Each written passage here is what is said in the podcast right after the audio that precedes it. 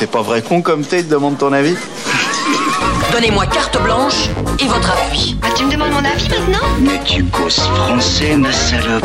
Je ne le cause pas, je le parle. Mais vous m'aviez donné carte blanche. C'est ma raison de plus pour faire attention.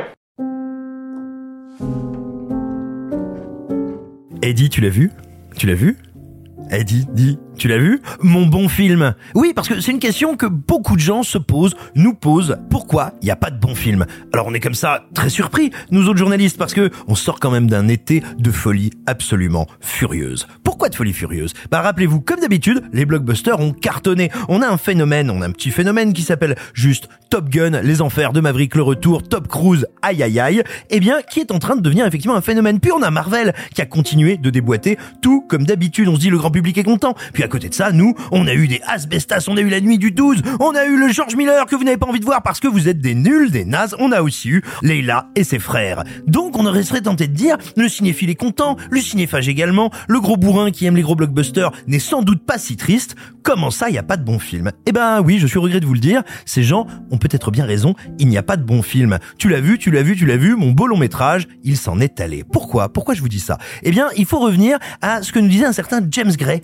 à Cannes il y a quelques semaines. On lui demandait qu'est-ce que vous pensez du fait que les films de super-héros, les blockbusters super-héroïques spécifiquement, trustent à ce point le haut du pavé qu'ils soient ce qui intéresse le plus Hollywood et les studios. Et lui disait mais c'est pas que j'aime pas ces films, ce n'est pas que j'arrive pas, c'est pas une traduction littérale, hein, c'est un souvenir.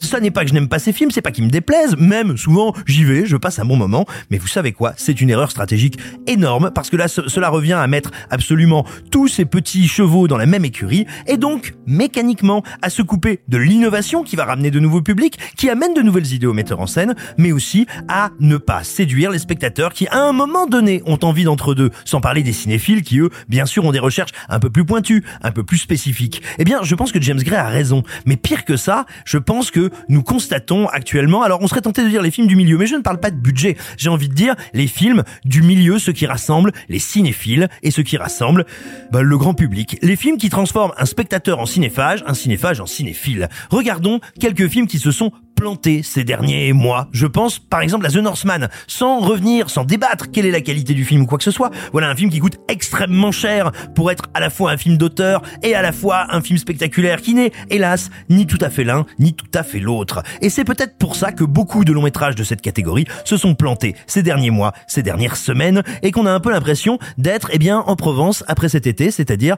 à Tchernobyl. C'est un véritable problème auquel il va falloir réfléchir, et il y a deux éléments qui me font, eh ben, désespérer un petit peu ces derniers mois, alors que ça devrait être de bonnes nouvelles. Vous avez entendu parler de Every Fair, Every Wing, euh, machin, Inshallah, dont nous allons parler tout à l'heure. C'est un excellent film.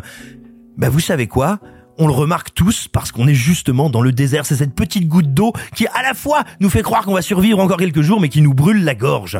Vous avez entendu parler de Nope, Nope qui a été aux États-Unis le plus gros succès d'un film original. Film original, c'est-à-dire qui n'est pas une suite, pas un remake, pas un préquel, qui ne vient pas d'une franchise. C'est le plus gros succès d'un film original depuis le dernier film de Jordan Peele. Et en fait, on mesure à la rareté de ces œuvres, à ces films du milieu cinéphile et du milieu cinéphage, combien il y a peut-être un problème de déphasage. Alors, il y a une partie de moi qui a envie de croire que tout ça vient de quelque chose de conjoncturel, que nous sommes dans l'après-crise sanitaire, dans l'après-Covid, qu'il a fallu d'un coup dégazer tout ce qu'il y avait dans les entrepôts de films à montrer, qu'il a fallu réussir à gérer l'embouteillage. Mais il y a une autre partie de moi qui se dit un petit peu la suite de ce dont je vous avais causé il y a quelques semaines, à savoir notamment le fait que, eh bien, aujourd'hui, peut-être le premier loisir culturel, ce n'est plus le cinéma mais les jeux vidéo et que le cinéma n'est pas encore capable de l'appréhender, de s'en rendre compte pour s'y adapter. Peut-être bien, effectivement, qu'il y a aujourd'hui, dans tous les cinémas, là, je vous ai parlé de films américains parce que je sais que pour une grande partie du public, c'est de là que vient le premier divertissement, mais il y a peut-être dans le cinéma international aujourd'hui une difficulté d'une